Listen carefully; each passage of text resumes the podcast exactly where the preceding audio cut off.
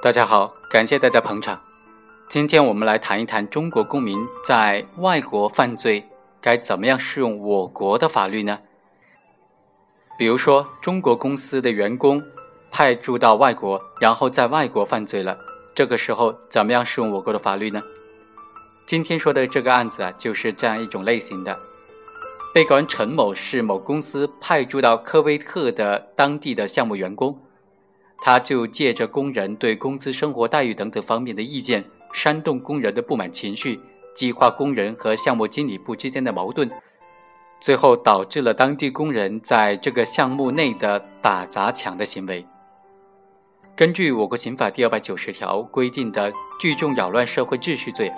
其中就规定说，聚众扰乱社会秩序的情节严重，致使工作、生产、营业和教学、科研、医疗无法进行的。造成严重后果，造成严重损失，对首要分子就会判处三年以上七年以下有期徒刑；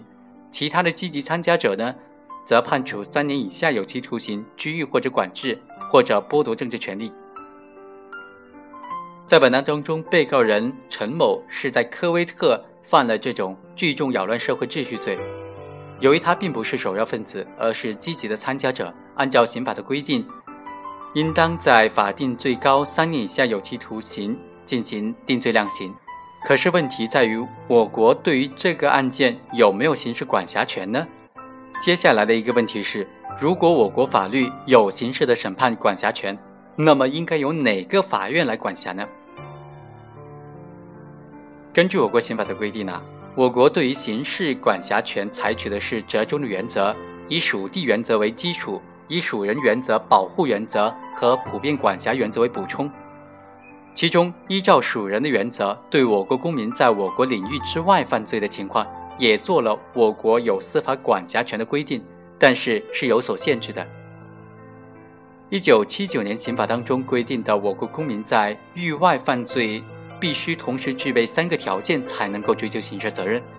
第一，必须是犯有反革命罪。伪造国家货币罪、贪污罪等等八种严重危害国家利益的犯罪。第二，所犯罪行按照刑法规定最低刑为三年以上有期徒刑。第三，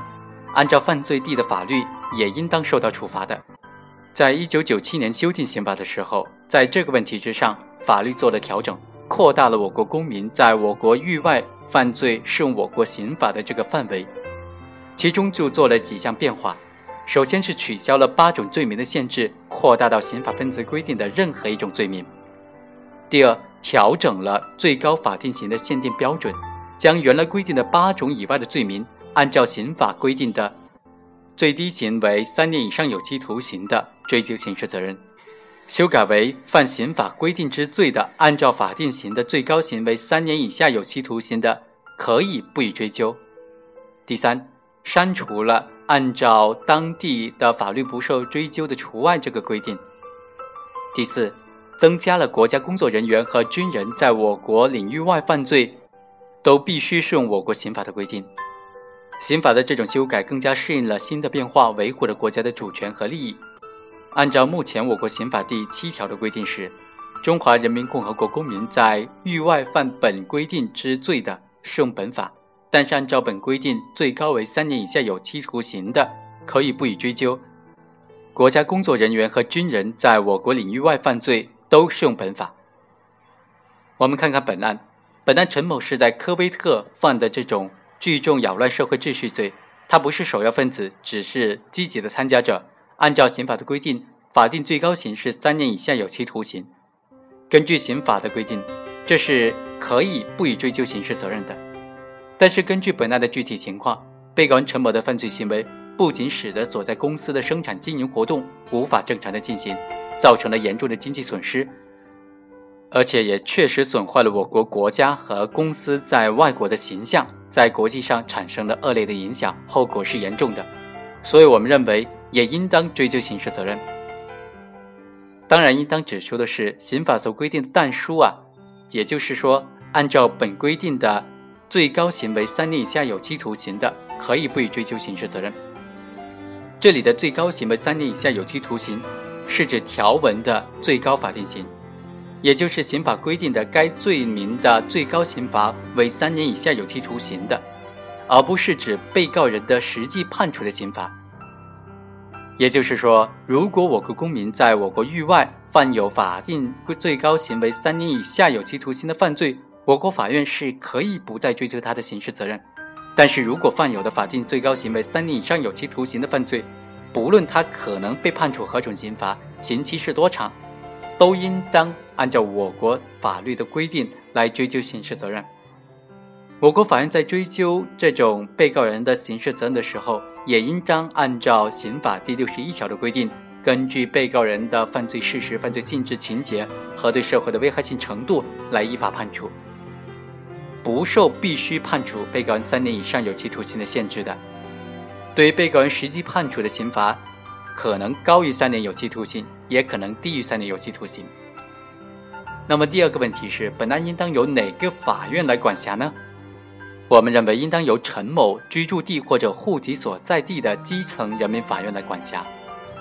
我国公民在外国犯我国刑法规定之罪，应当按照我国刑法来追究他的刑事责任。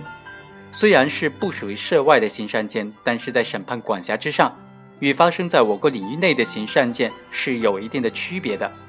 也就是说，不能够按照由犯罪地的人民法院管辖的原则来确定。根据《刑事诉讼法司法解释》的规定。中国公民在外国犯罪，由该公民离境前的居住地或者户籍所在地的人民法院管辖。根据这条规定，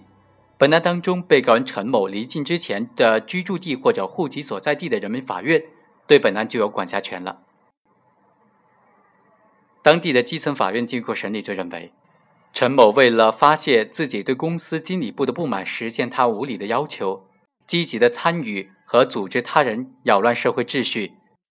导致公司没有办法进行正常的生产和经营，扰乱了企业的生产秩序，给企业造成严重的经济损失，并且在国际上造成了恶劣影响。他的行为已经构成了聚众扰乱社会秩序罪。虽然被告人陈某所犯的罪行应当在三年以下有期徒刑判处刑罚的这个幅度之内量刑。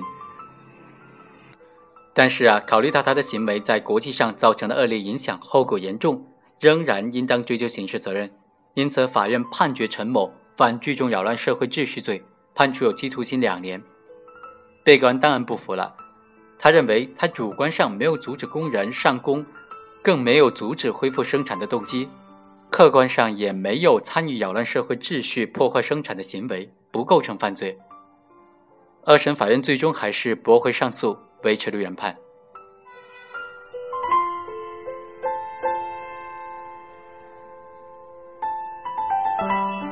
以上就是本期的全部内容，下期再会。